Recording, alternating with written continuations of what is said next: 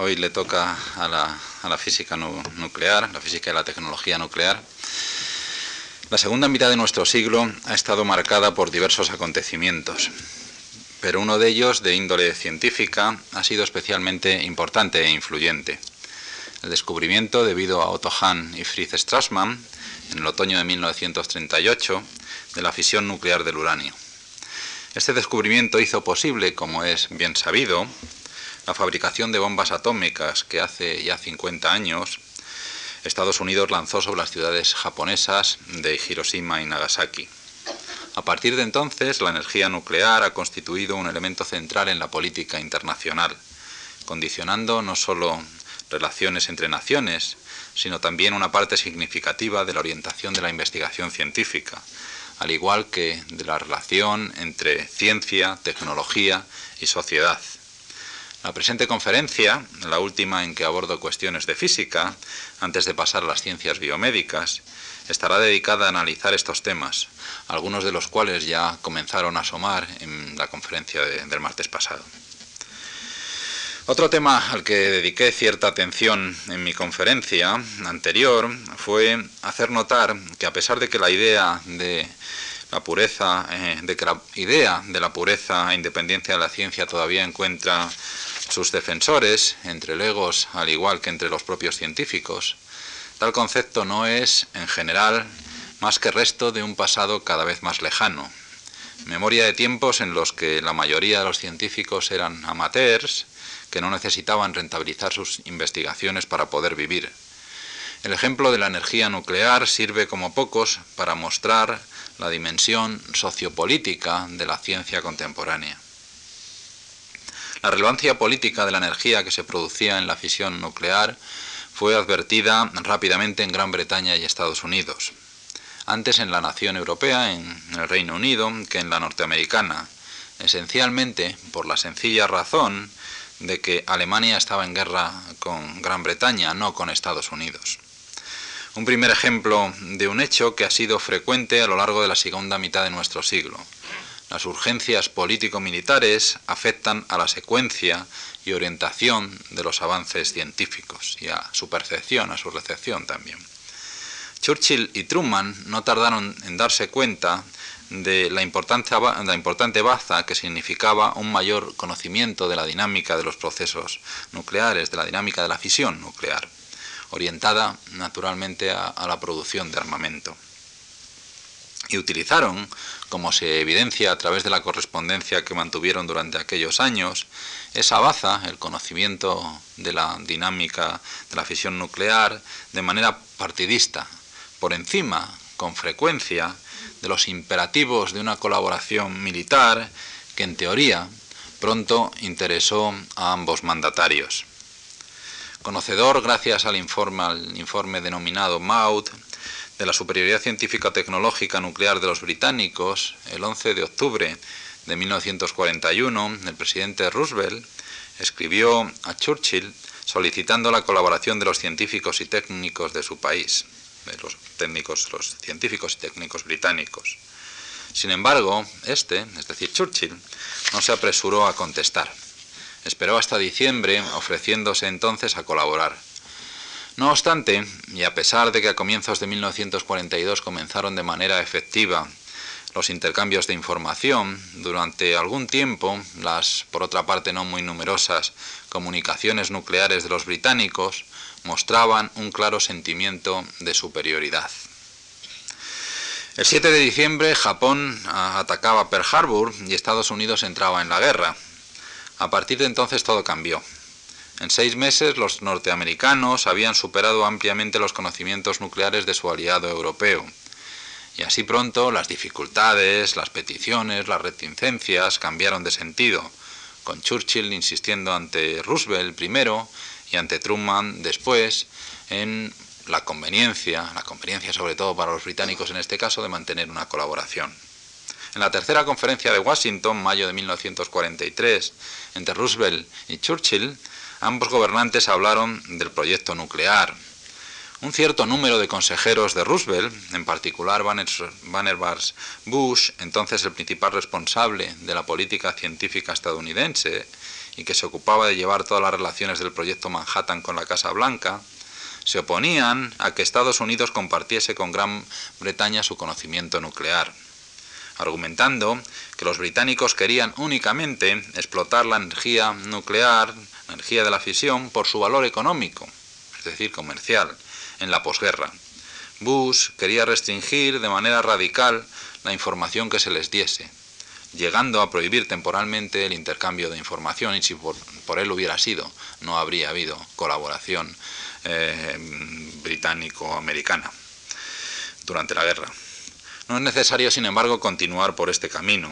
Baste con apuntar que Gran Bretaña consiguió, efectivamente, un trato preferente de Estados Unidos, aunque sometido a severas restricciones. De hecho, este trato preferente influiría más tarde, a partir de la década de los años 50, en algunos aspectos de la política internacional, por ejemplo, en la actitud y actuaciones nucleares de Francia a lo largo de, a partir de los años 50. Eh, actitudes y actuaciones que, como sabemos muy bien, eh, continúan hasta nuestros, nuestros días. Los esfuerzos nucleares de Estados Unidos se concretaron, como es bien sabido, en el denominado Proyecto Manhattan. Basta con leer las memorias de su director general, el general mm, Grove, del cuerpo de ingenieros Leslie Groves, que me apareció ya el martes pasado, eh, para darse cuenta de que el proyecto Manhattan fue ante todo un proyecto tecnológico. Sin la poderosa industria estadounidense no habría sido posible llevarlo adelante para desarrollar métodos de separación de los isótopos de uranio U-235 y U-238. El primero, el 235, es fisionable, pero muy, muy escaso en la naturaleza. Se construyó con la participación de la Stone and Western Engineering Corporation y del gigante de la industria química DuPont, una planta en Oak Ridge, Tennessee, conocida como Clinton Engineering Works. Para producir plutonio a gran escala, utilizando reactores nucleares que empleaban uranio 238 eh, como combustible, los neutrones que se emiten en la fisión del uranio 235 eh, convierten al uranio, a uranio 238 en plutonio, pues para, para, obtener, para producir plutonio mediante este, este procedimiento, se edificó otra planta industrial sobre el río Columbia, en Hanford, en la parte central del estado de Washington. Recuerden en este punto que, la segunda bomba nuclear, la bomba que se lanzó sobre Nagasaki, era una bomba de plutonio. La Westinghouse Electric and Manufacturing Company se ocupaba de la producción de uranio metálico y la Mellincroft Chemical Works de San Luis, ayudada por el National Bureau of Standards, de preparar óxido de uranio. De la producción de grafito de gran pureza, a utilizar como moderador para disponer de, neutrones lentos, se encargaba la National Carbon Company y la Speed Carbon Company. También hubo que investigar sobre problemas de corrosión, refrigeración, blindaje, protección o las consecuencias biomédicas. Cuestiones estas en las que participaron todo tipo de, industrias, de empresas norteamericanas, Chrysler, Kodak, General Electric, General Motors, Kellogg, al igual también, por supuesto, que universidades. Esto da, cito estos ejemplos para dar una idea de la magnitud de, eh, del proyecto, la, magnitud tecnológica del proyecto nuclear estadounidense y que, eh, y en este sentido, la dimensión tecnológica de la gran ciencia, como sin duda fue el proyecto Manhattan. Además estaba el Laboratorio Metalúrgico de Chicago, en cuyo reactor, supervisado por Enrico Fermi, y que contenía casi 400 toneladas de grafito, 6 de uranio metálico y 58 de óxido de uranio, tuvo lugar la primera reacción en cadena autosostenida de la historia, el 2 de diciembre de 1942. También tenemos el Radiation Laboratory de Ernest Lawrence en Berkeley, en cuyos grandes sincrotones se separaban electromagnéticamente los isótopos de uranio y se fabricaban muestras de plutonio. Estaban también los estudios de reacciones con neutrones rápidos dirigidos por Gregory Braid, en donde participaban investigadores de, montones de, centros, el Instituto Carnegie de Washington, el National Bureau of Standards, el Rice Institute o las universidades de Cornell, Purdue, Chicago, Minnesota, Wisconsin, California, Stanford, Indiana. Eh, como ven, esto de nuevo da una idea del gigantismo del proyecto. Si se busca una definición de lo que es ese concepto tan utilizado en la ciencia contemporánea como es la gran ciencia, no hay que buscar mucho. El proyecto Manhattan fue gran ciencia. Es obvio, en consecuencia, que gran ciencia y podríamos decir gran tecnología se encuentran estrechamente relacionados. Es de nuevo un argumento en favor de lo que mencionaba el último día, de que uno tiene que pensar eh, muchas veces si es correcto hablar de ciencia o de tecnociencia. Habría eh, que decir, por ejemplo, el, telescopio espacial Hubble, es, es, es, ciencia, por supuesto, pero también es tecnología y de la, más, de la más refinada. Hay otro aspecto del proyecto Manhattan que conviene destacar. Con su asignación al cuerpo de ingenieros del ejército se estaba dando un paso cuyas consecuencias, no apreciadas realmente en aquel momento, marcarían el desarrollo de la ciencia de la posguerra y más indirectamente de la historia sociopolítica mundial posterior.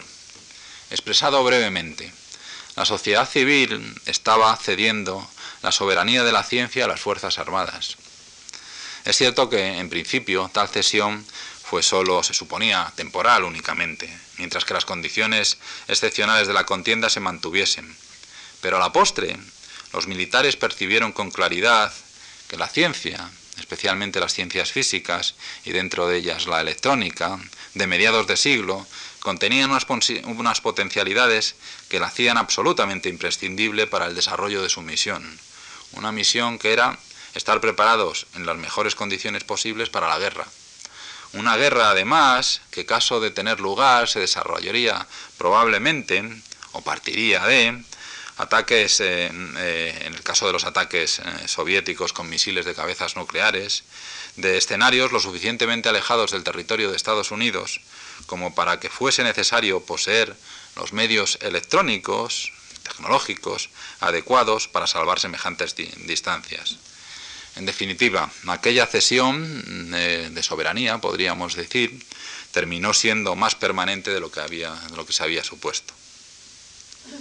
El tema del lanzamiento en agosto de 1945 de las bombas de uranio y plutonio sobre Hiroshima y Nagasaki ha sido tratado con demasiada frecuencia, especialmente el verano pasado en el que se cumplía su medio siglo, como para que yo lo analice aquí. Únicamente me referiré, por consiguiente, a aquellos aspectos de los que pueda extraer alguna consecuencia útil para, para mis propósitos. Una pregunta importante es la de si Estados Unidos estaba completamente decidido a utilizar bombas atómicas, las bombas atómicas que, fabricaba. Cuando comenzamos a desarrollar la energía atómica, escribió Groves en sus memorias, los Estados Unidos no estaban en absoluto decididos a emplear armas atómicas contra ningún otro poder. Sin embargo, con la activación del proyecto Manhattan, la situación comenzó a cambiar. Nuestro trabajo fue extremadamente costoso, tanto en dinero, 2.000 millones de dólares, como en interferencias con el resto del esfuerzo bélico. Según pasaba el tiempo, al ir invirtiendo más y más dinero y esfuerzos en el proyecto, el gobierno se convenció cada vez más de que era necesario utilizar la bomba. No hay que, no debemos pasar por alto este punto al que aludí también el martes pasado cuando me preguntaba, al hilo de la cuestión de la neutralidad de la ciencia, qué significa abusar de una, de una bomba de neutrones. La tentación, diríamos, de plasmar en realidad lo que es mera potencialidad es un elemento a considerar cuando se está planteando la posibilidad de un cierto programa de investigación científica, especialmente de gran ciencia. No pretendo argumentar que semejante tentación sea irresistible, conduzca siempre a la acción. Al fin y al cabo, las bombas de, de hidrógeno, la superbomba, nunca han sido utilizadas, aunque sí ensayadas. Ni siquiera otras bombas de uranio o plutonio, aunque de nuevo sí ensayadas. Una buena cuestión a considerar es cuál puede ser el efecto de la tentación por justificar, haciéndolo realidad, esfuerzos económicos, científicos, tecnológicos, humanos, importantes en el dominio de las investigaciones biomédicas en curso, de la que me ocuparé en mi próxima conferencia. Lo nuevo plantea a menudo problemas de acomodación. No se tiene experiencia, no se conoce realmente qué consecuencias pueden acarrear nuestros descubrimientos y actos. Dejando al margen el lanzamiento de las bombas atómicas, el ejemplo nuclear nos ofrece muestras palpables de semejante inexperiencia. Muestra de la confusión que se originó entre los científicos, o si se prefiere, de los muy distintos planteamientos que estos comenzaron a manejar, es una reunión que tuvo lugar solo unas semanas después de la explosión atómica sobre Hiroshima. A mediados de septiembre, septiembre de 1945, obviamente, un grupo de, científicos, la mayoría del Laboratorio Metalúrgico de Chicago, y diversas personalidades fueron invitados a una conferencia sobre el control de la energía atómica organizada por la Universidad de Chicago. Glenn Seaborg, director de la sección química del Laboratorio de Metalurgia de, Chicago y descubridor del plutonio, premio Nobel, posteriormente presidente o director, chairman de la Comisión de Energía Atómica estadounidense, que asistió a la reunión, anotó en su diario algunas de las ideas que se discutieron entonces. El 19 de septiembre, insisto, 1945, Leo Szilard uno de los científicos que más hizo por poner en marcha el proyecto nuclear estadounidense, es eh, el que realmente convenció a Einstein para que escribiera aquella célebre, carta a Roosevelt, en la, de la que se dice que puso en marcha el esfuerzo nuclear estadounidense. Bien, Leo, Leo Szilard, eh, que también fue uno de los más conscientes política y socialmente de todos, de todos aquellos científicos que participaron en el proyecto Manhattan, sugería y cito ahora las palabras de Seaborg, tal y como las anotó en su diario, un plan de 10 años mediante el cual 60 millones de americanos serían reacomodados en nuevas ciudades al coste de 15.000 millones de dólares anuales.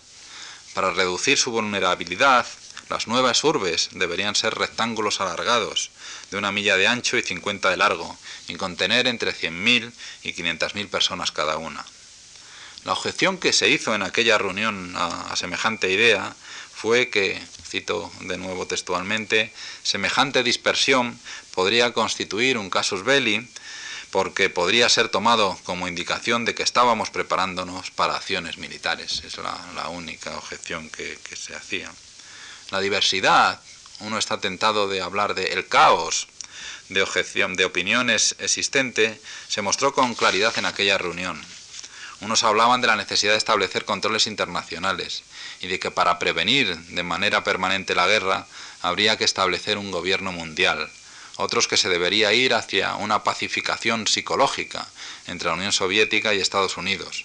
Los había también en que insistían en la conveniencia de levantar todo secreto sobre el particular, los que apoyaban las, considerar las consecuencias de que muchos países lograsen fabricar bombas, manteniendo que sería mejor universalizar el arma, que lo peor sería que solo la poseyesen dos naciones.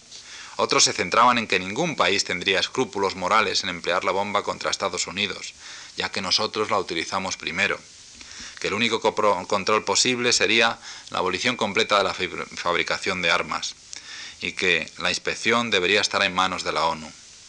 Finalmente, también se argumentó que no deberían mantenerse depósitos nacionales de bombas nucleares, pero que la ONU tendría que poseer una instalación para producir bombas en algún enclave internacional fuera de fronteras nacionales.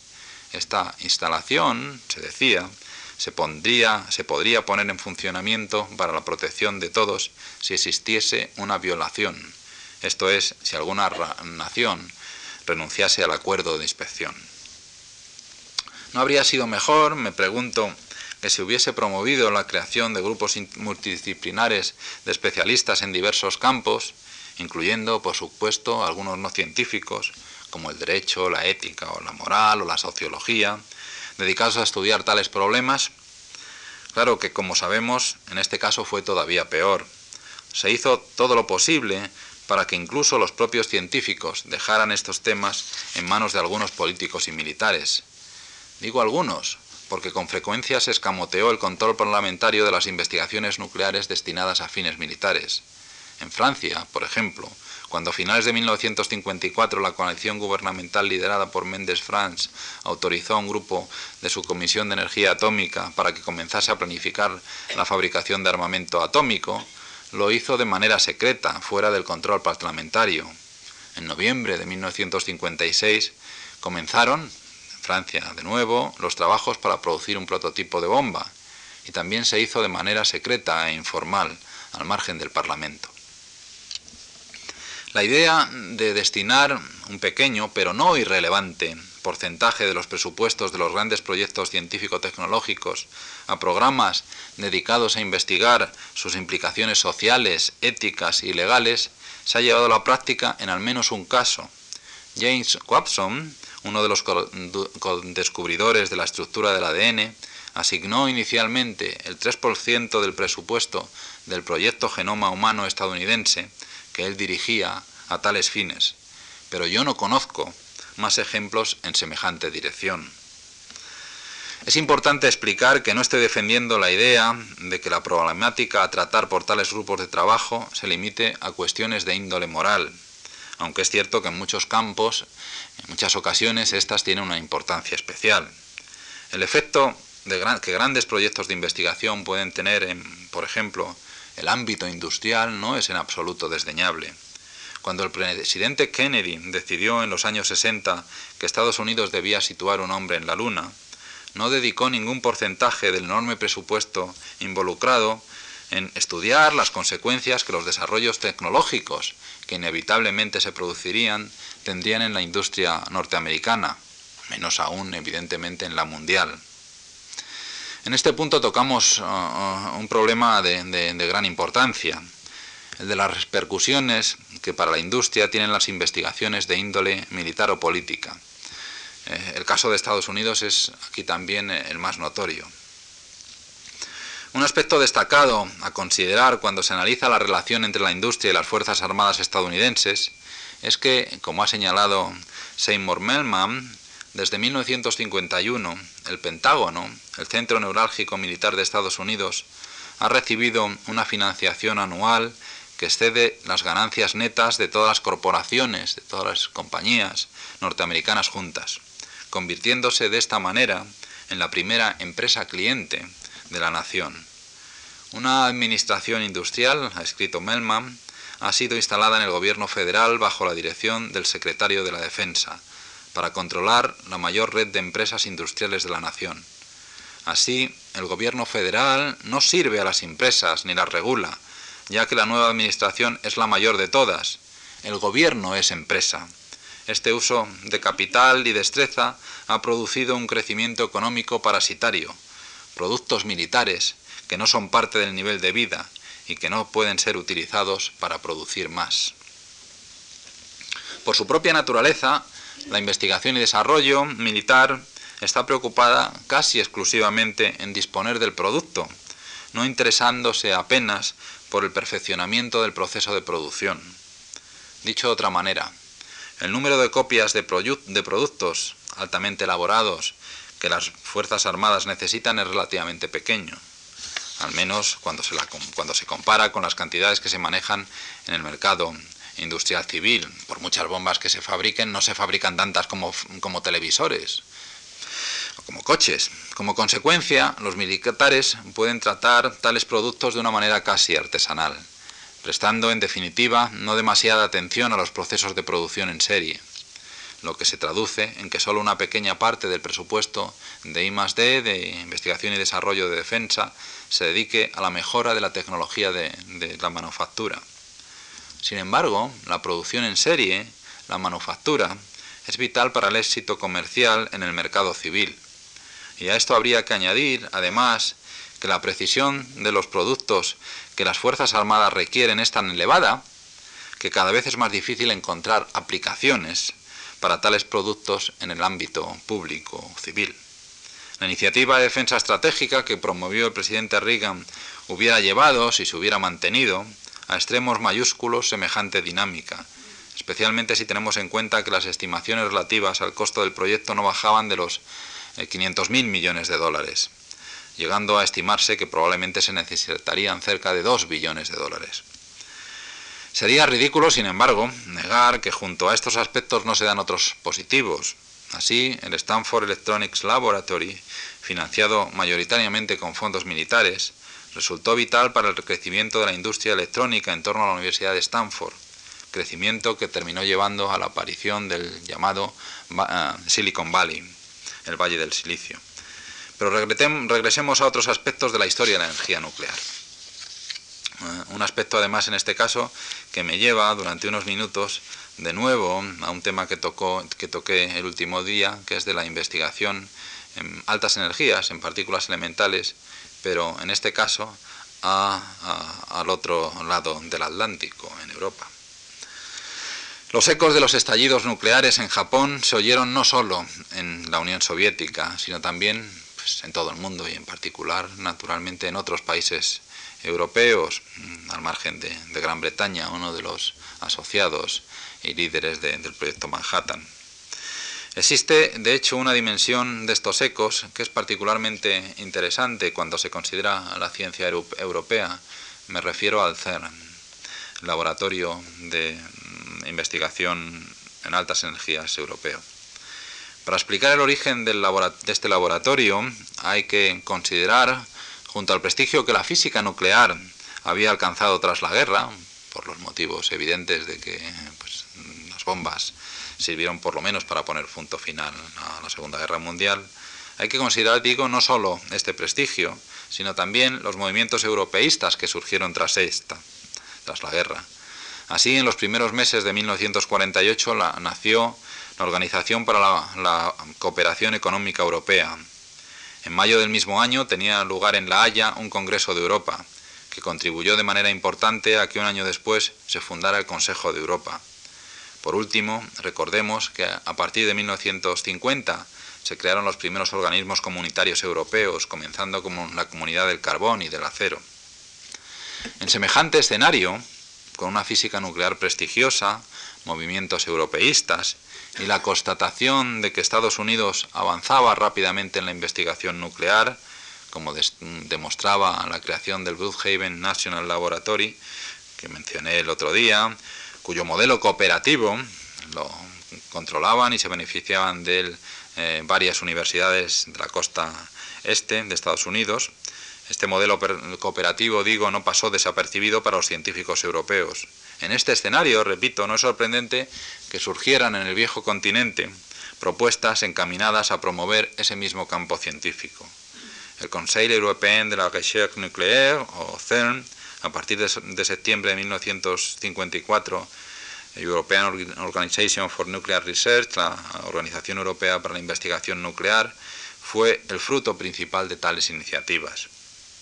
Me detendré muy, muy brevemente en algunos de los, de los primeros pasos en el camino que conduciría al establecimiento del CERN.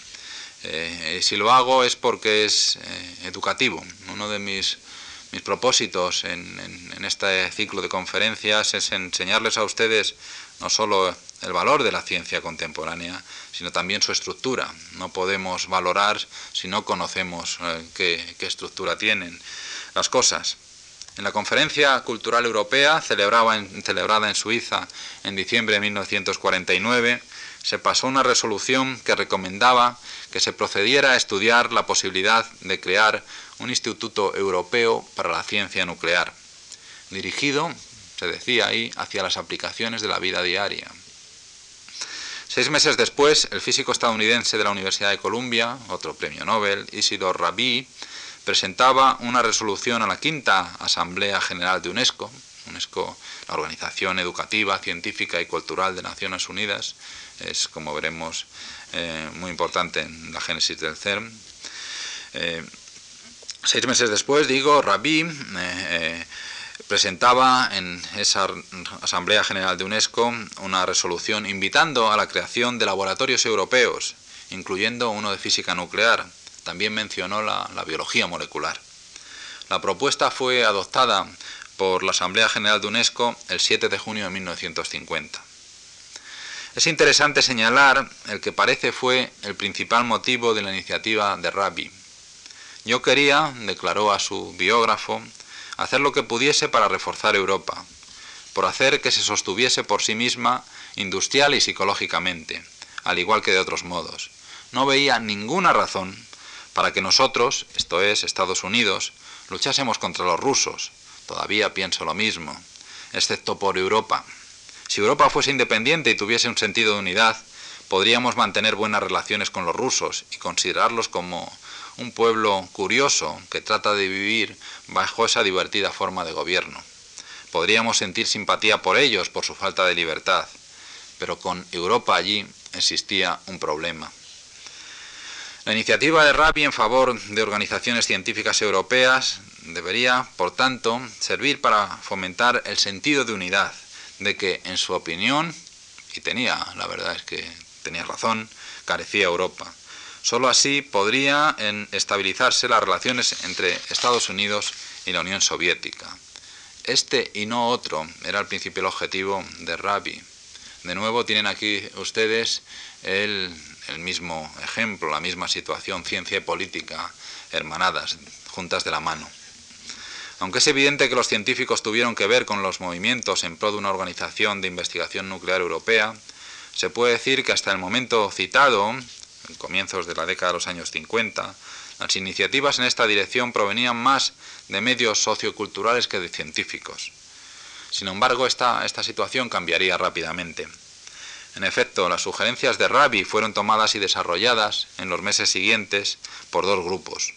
Uno estaba formado por un puñado de especialistas en física nuclear, científicos como Leo Kovarsky de Francia, un antiguo colaborador de Frédéric Joliot-Curie, o Peter Preiswerk de Suiza, y el otro grupo por expertos en rayos cósmicos, entre los que sobresalían el italiano Eduardo Amaldi y el, el francés Pierre Goyer. En diciembre de 1950 se celebró la primera reunión de científicos y administradores dedicada explícitamente al tema.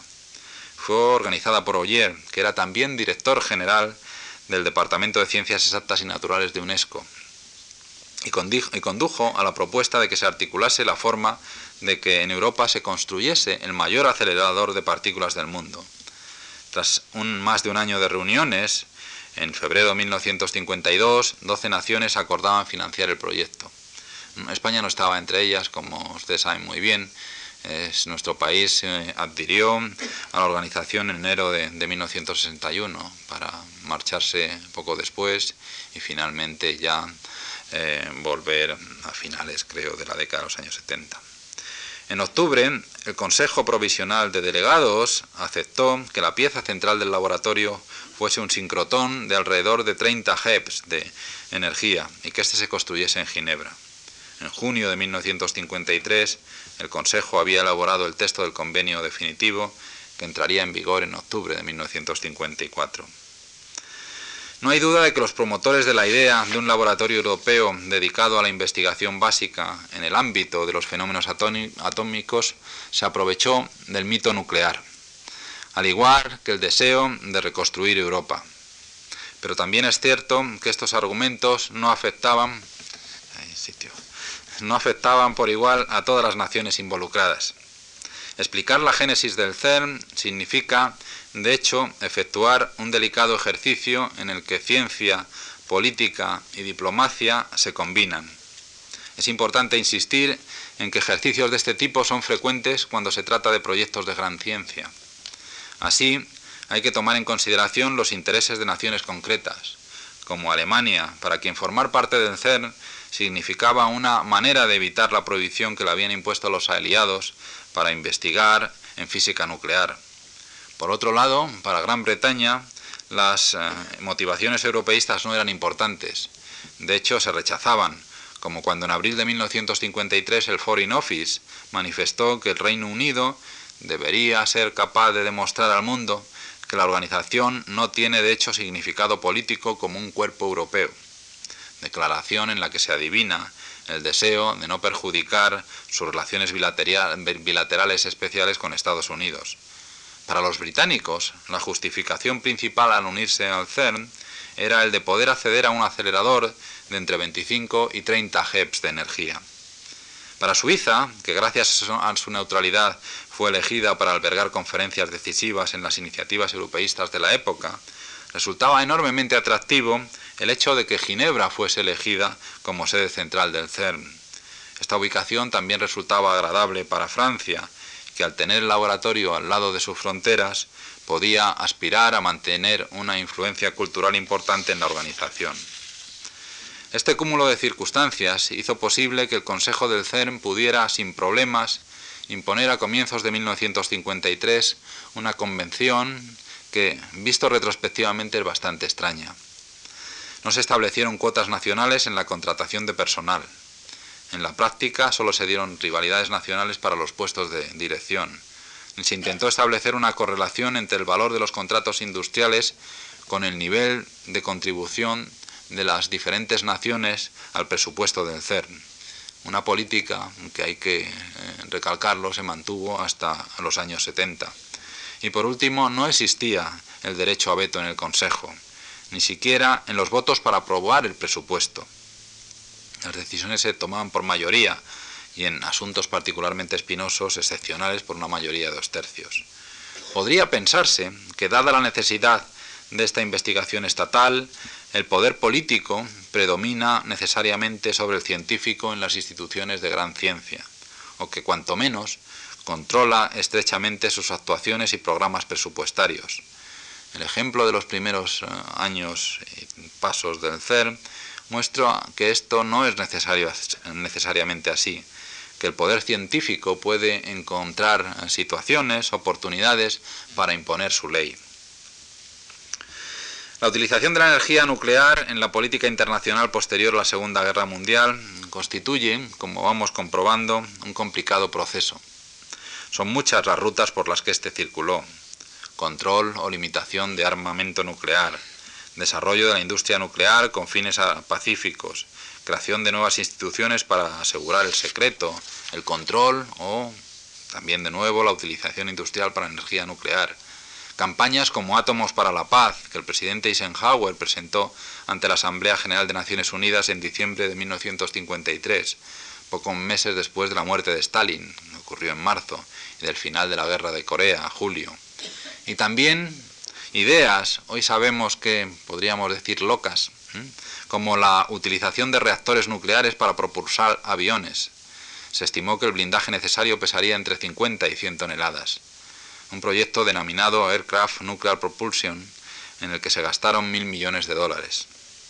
Si en el transporte aéreo la energía nuclear fracasó, no ocurrió lo mismo en el marítimo, militar.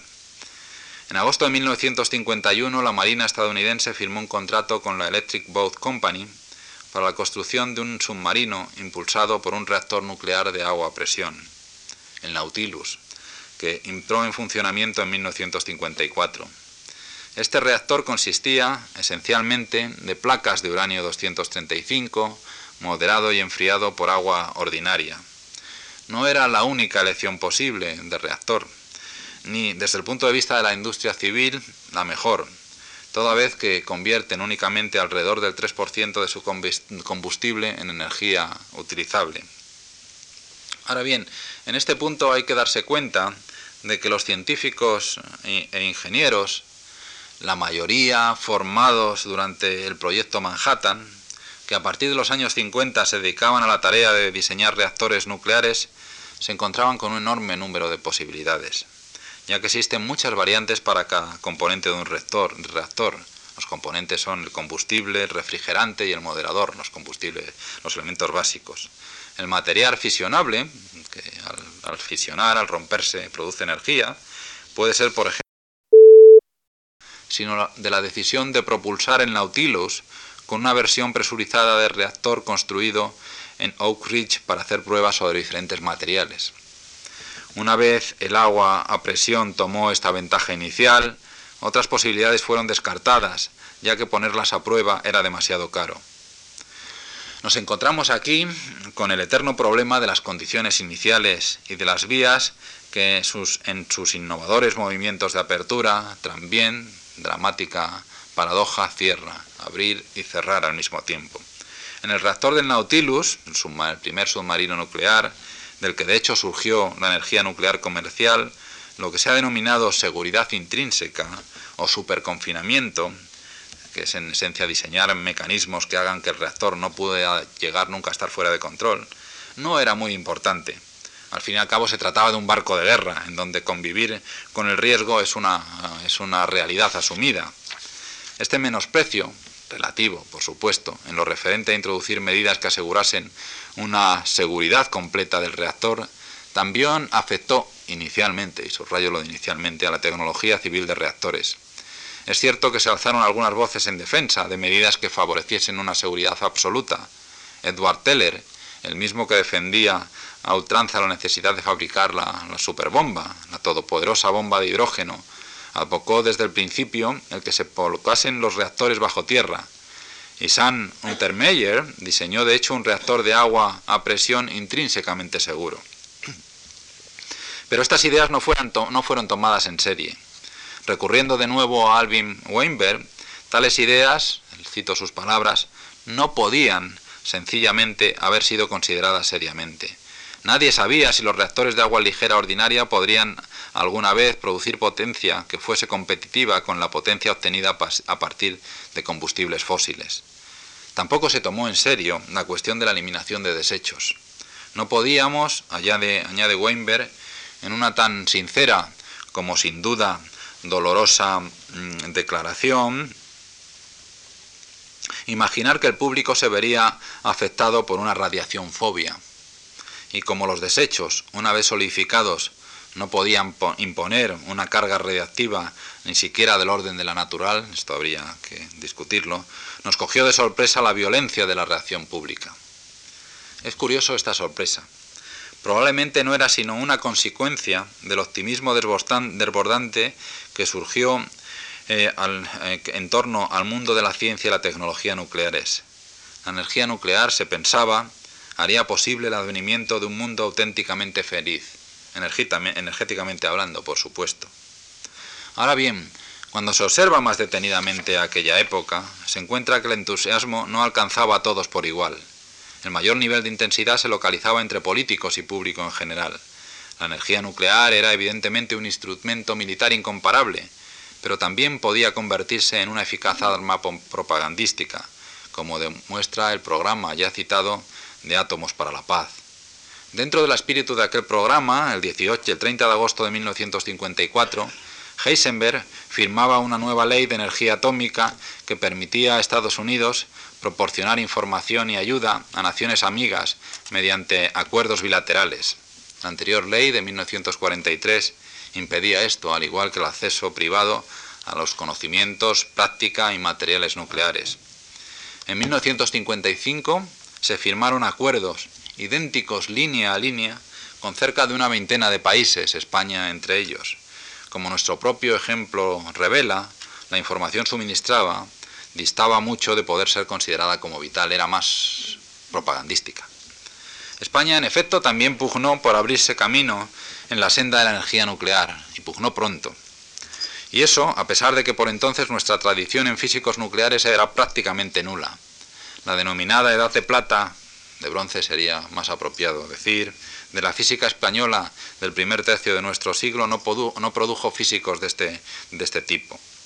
Para dar cobertura legal y financiera a un grupo que se formó con ayuda italiana en 1948, se fundó una sociedad aparentemente privada que respondía al acrónimo de EPALE, Estudios y Patentes Especiales, y que estaba amparada oficialmente por un decreto de carácter reservado en el que se le denominaba Junta de Investigaciones Atómicas. El decreto lo firmó el 6 de septiembre de 1948 el propio jefe del Estado, general Franco, es interesante eh, citar algo del preámbulo.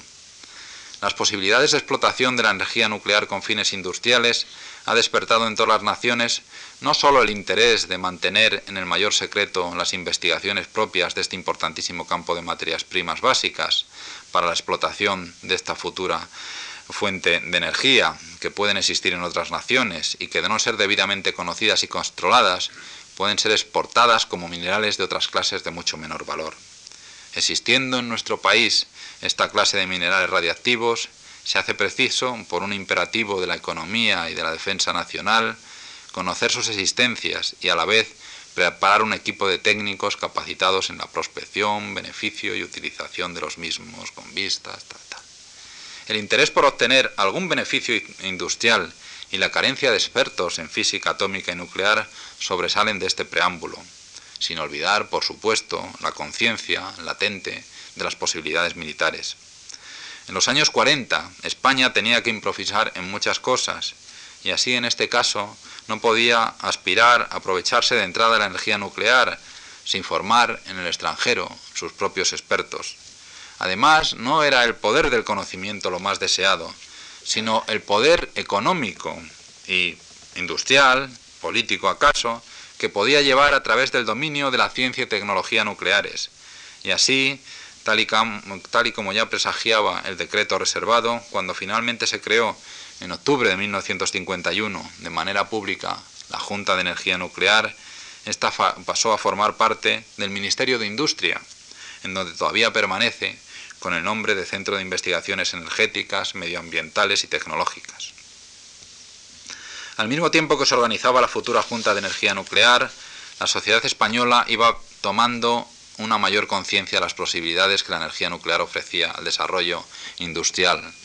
La panacea de nuestra civilización mecánica, afirmaba Manuel de Torres Martínez en una conferencia pronunciada en mayo del 54 en el Ateneo de Madrid, es la energía y esta se consigue en forma prodigiosa mediante la fisión nuclear. Una libra de combustible nuclear puede, teóricamente producir dos millones y medio de kilovatios hora, mientras que una libra de carbón se transforma en un kilovatio hora. Así pues, la fisión nuclear está a punto de alumbrar un manantial inextinguible de energía.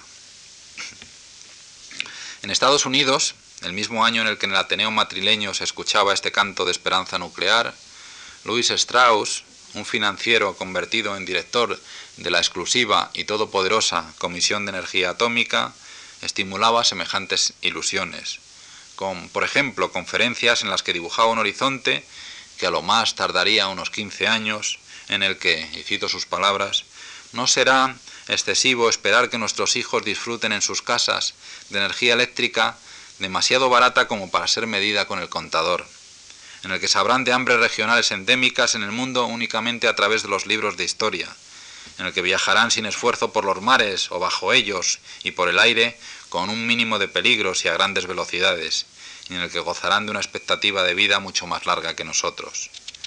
Y todo esto llegaría gracias a la energía nuclear. Para hacer posible que este futuro feliz llegase a ser realidad era necesario, por supuesto, su concreción industrial. Para favorecer este paso, el Congreso norteamericano pasó una ley en 1957. Un, aspecto interesante de esta ley es que minimizaba las responsabilidades en caso de posibles accidentes. Existían precedentes. Los autores del Acta para Energía Atómica de 1954, que habían copiado gran parte de su, de su texto del Acta de Comunicaciones Federales de 1934, únicamente habían incluido vagas especificaciones acerca de requisitos de seguridad. Imperdonable desliz, fruto sin duda del optimismo y de la ansiedad, ya que no es lo mismo, lo sabemos muy bien, y ellos lo deberían haber sabido también, y sin duda lo sabían también. Una, una comunicación telefónica o telegráfica o una emisora de radio que una central nuclear. Pero ni siquiera teniendo en cuenta que inicialmente los requisitos de seguridad no fueron demasiado exigentes, las empresas se animaron a, introducirse en este nuevo universo nuclear. Ni siquiera de esta manera estaban entusiasmadas. Fueron General Electric y Westinghouse las que, en fecha en principio tan tardía como 1963, las que se lanzaron con entusiasmo, un entusiasmo que en la práctica impulsaba la competencia entre ellas, tanto o más que sensatas evaluaciones tecnológicas y económicas, se lanzaron, digo, a la tarea de construir centrales nucleares. Aquel año General Electric firmó un contrato a precio fijo con Jersey Central Power and Light para suministrar una planta de 515 megavatios. Sería la primera de 12 centrales nucleares que General Electric y Westinghouse venderían en los tres años siguientes y por las que en conjunto perderían unos mil millones de dólares. No deseo, sin embargo, profundizar en esta dirección y ya se va terminando mi tiempo además, simplemente indicar algunos puntos de especial importancia. Los problemas de la energía nuclear civil estadounidense se debieron a un conglomerado de razones, entre las que figuran, y aquí al decir estadounidense, salvo en, hace no demasiado, podemos decir en una buena medida, no en una completa medida, eh, la mundial también. Entre, esos, entre esas razones que explican los problemas figuran graves errores en la estimación del aumento de la demanda de la energía eléctrica. El embargo del petróleo de 1973 tuvo como una de sus consecuencias la de que al subir los precios se redujo el consumo. Un absolutamente exagerado optimismo sobre la naturaleza de las dificultades técnicas a encontrar o el ya mencionado cambio en la sensibilidad medioambiental del público que obligó a aumentar los requisitos de seguridad de las centrales nucleares, con, en muchos casos, contratos ya eh, firmados por parte de, las, de los fabricantes. Hay que tener en cuenta, además, que la industria de las centrales nucleares constituye un ámbito que se ajusta con dificultad a las estructuras sociales imperantes en nuestras sociedades.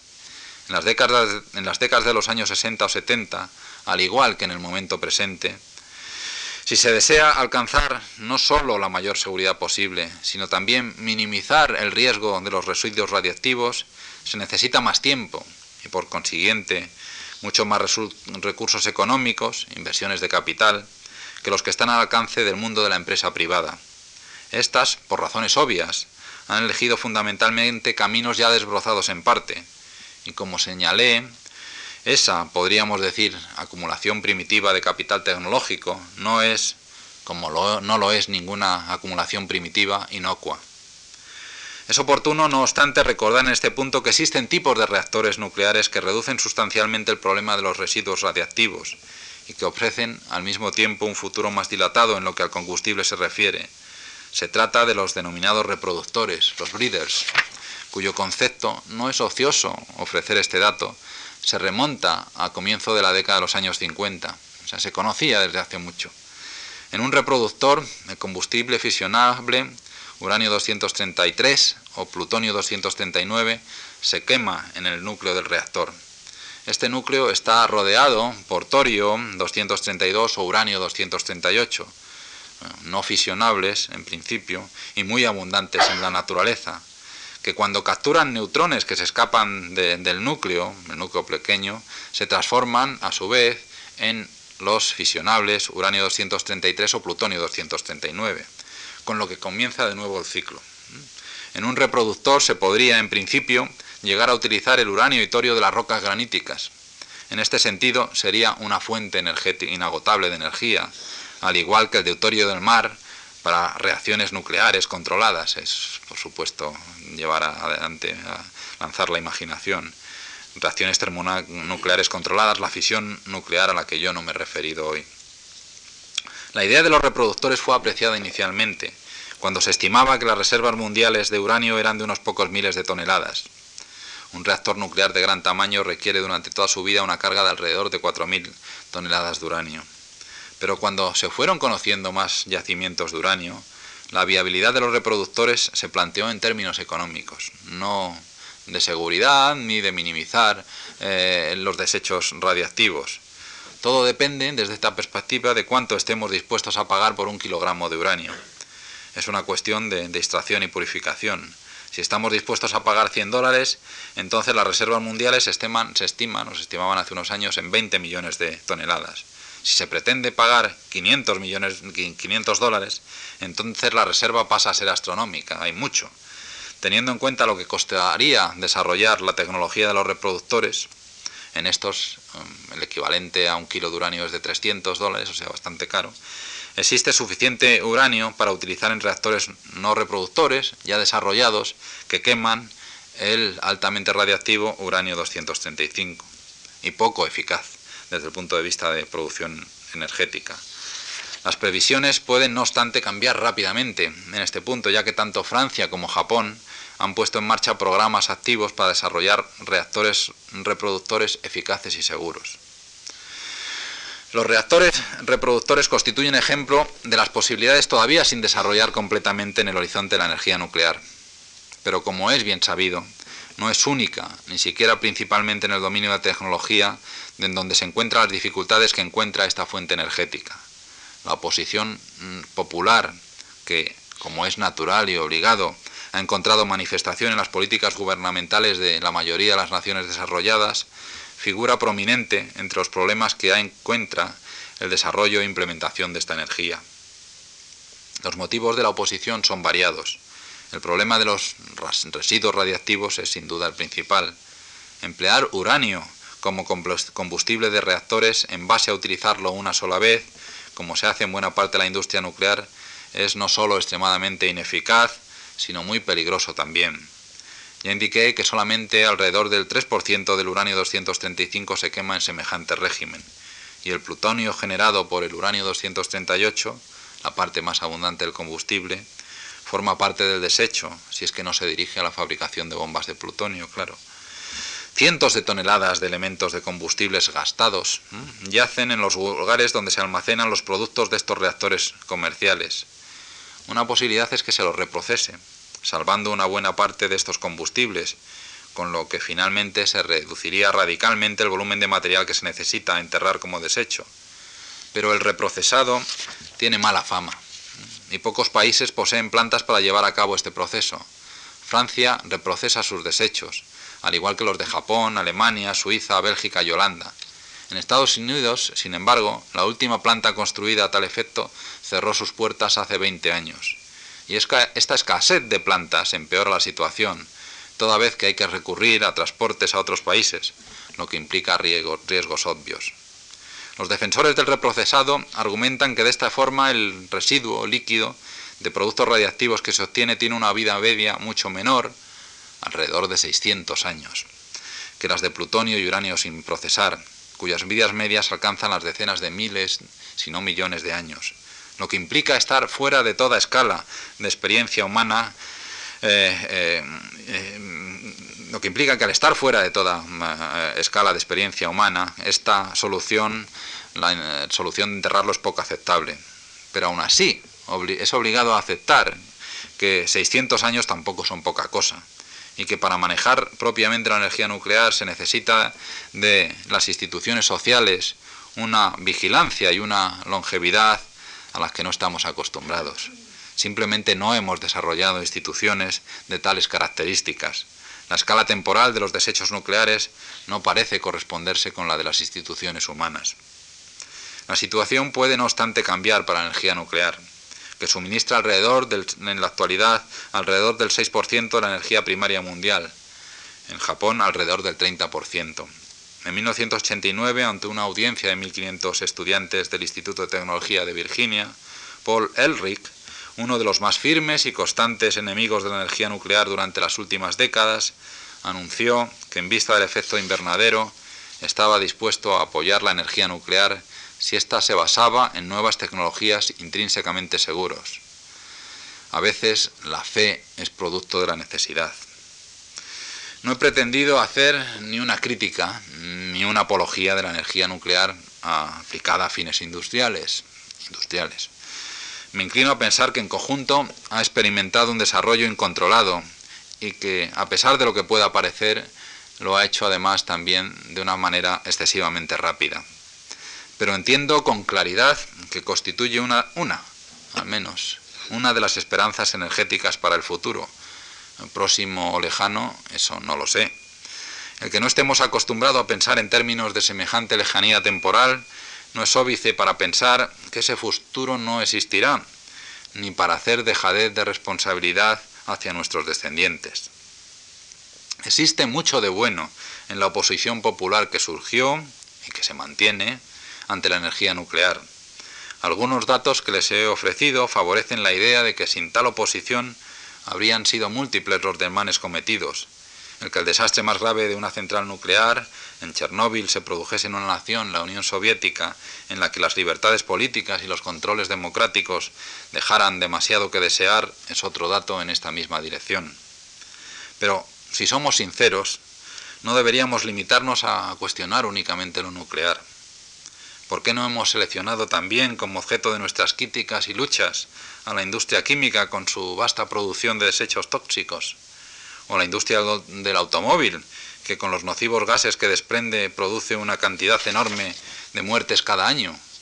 ¿O la utilización del carbón como fuente de producción de energía, que ocasiona daños evidentes como la lluvia ácida que mata a miles de personas todos los años al contaminar el aire que respiramos?